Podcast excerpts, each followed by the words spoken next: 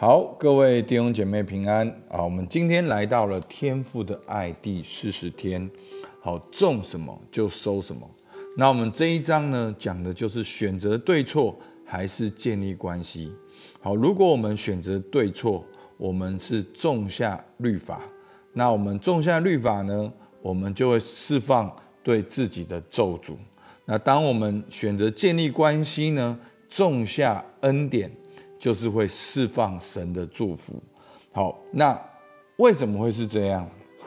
好，因为这就是两一两种生活的方式。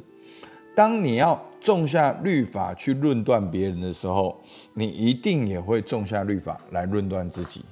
当你要种下恩典去释放神的祝福的时候，你就成为那个流通的管道，能够先尽力祝福。好，如果你今天你尝试的先用恩典来看你周遭的人，其实你自己就已经活在恩典里面了。好，你如果用天赋的眼光来看周遭的人，你自己就先活在天赋的眼光。好，好，那我们现在看到第一个，种下律法，然后就释放自我咒诅。好，在诗篇一百零九篇十七跟十八节。好，他爱咒骂，咒骂就临到他；他不喜爱福乐，福乐就与他远离。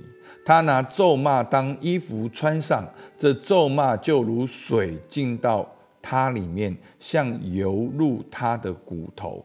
好，这是一个很简单的道理。当你种下律法，你就活在律法里面，你就释放对自己的咒诅。好在。马太福音说什么呢？十五章十八十九节，唯独出口的是从心里发出来，这才污秽人。因为从心里发出来的有恶念、凶杀、奸淫、苟合、偷盗、妄证、谤赌。好，那其实呢，这讲到的就是一个生命的道理。当我们口里所说出来的，其实就是我们的心。好，那食物呢，吃了。到肚子里面就拉出来，但是我们所说出来的话，就证明好我们的里面是这样子想的。所以，如果你经常的活在那个论断里面，好对，好，我们昨天讲的是控告的思想，挑错责怪别人，一直要求自己的权利公平，反复谈论伤害，不饶恕苦读，拒绝和贬低别人。如果你一直这样子的话，你就是会一直这样子，好，所以对不对？很简单的道理。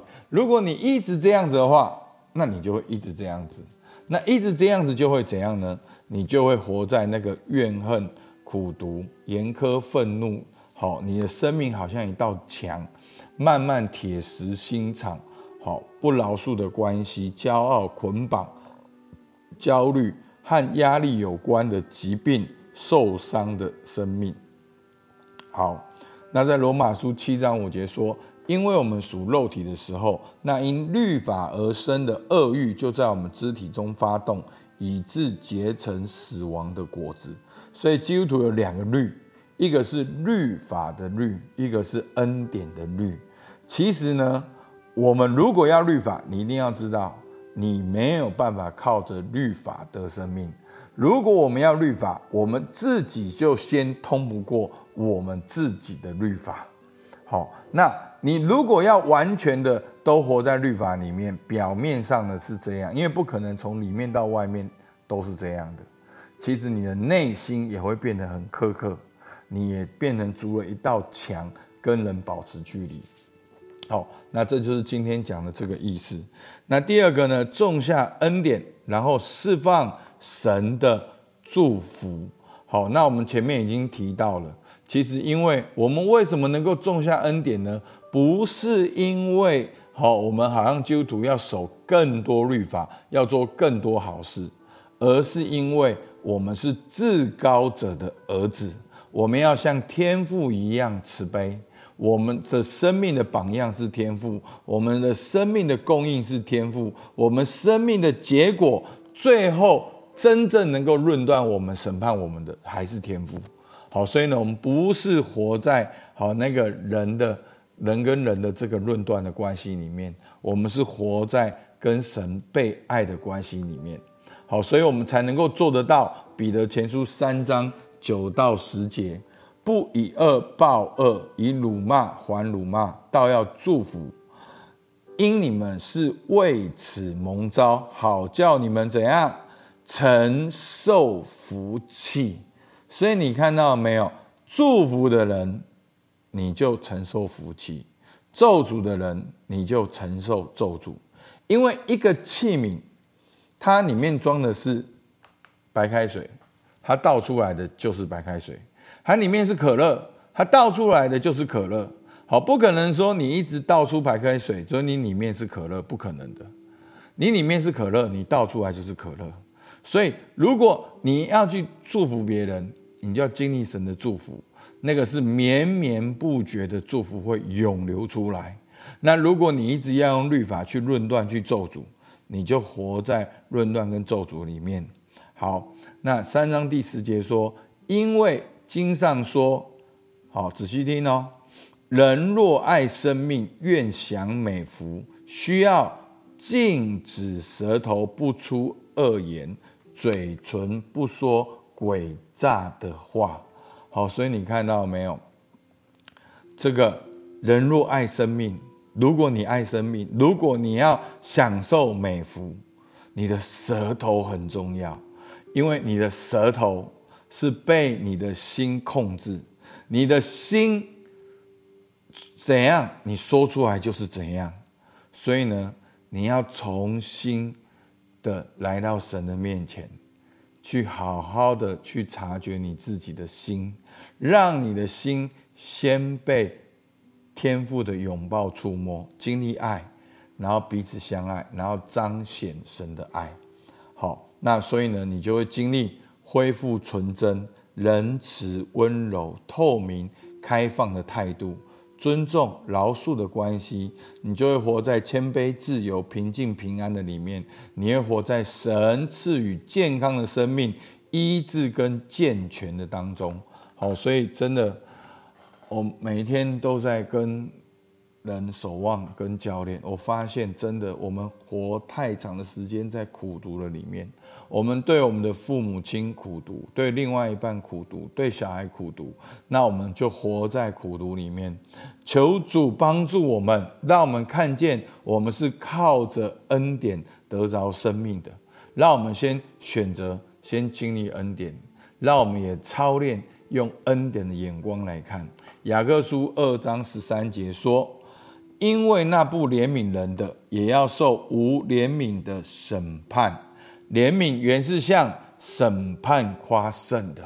所以你一定要知道，我们是做至高者的儿子，至高者也恩待这些作恶的，而上帝会做审判。弟兄姐妹，你一定要知道，上帝是至高者，他会做真正公义的审判。”但是只有神能够审判，好，我们没有办法去审判，因为我们不完全，我们的智慧、我们的时间、我们的能力有限，那只有神才能够来审判。但是在耶稣来之前，其实神神在这一段时间里面，就是向我们开恩典的门，他是向我们是怜悯的。好，求主帮助我们，让我们一起来默想跟应用。好，第一题，如果你是选择律法，种下论断，活在律法中释放自我的咒诅，这样的你看起来像怎样？这样的生活过得怎么样？好，想想看，你在生活中，如果你一直选择律法，你在你的职场、同事、家庭、亲人关系中，你一直选择活在论断比较当中，你觉得你看起来怎样？这样的生活过得怎样？还是选择好，第二题，还是选择恩典，种下恩典，活在恩典中释放神的祝福。好，如果你选择恩典，种在种下恩典，活在恩典，这样的你看起来像怎样？跟你的家人互动怎样？跟职场同事怎么样？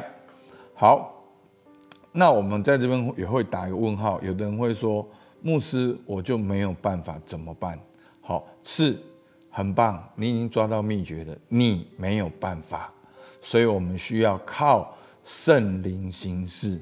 我们需要先在基督里经历天父的爱，被圣灵充满，然后学习做神的儿女。所以我没有办法，所以我们要先来到神的面前去经历恩典。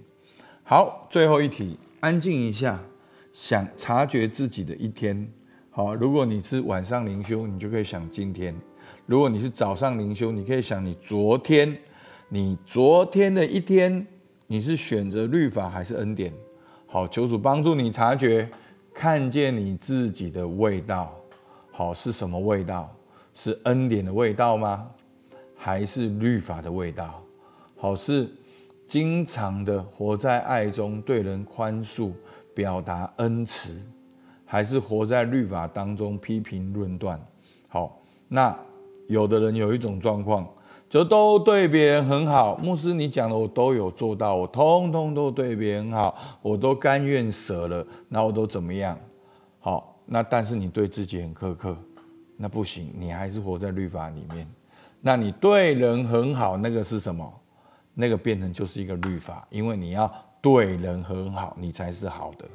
所以牧师不是给你律上加律哦，我不是把枷锁放在你身上哦，我是。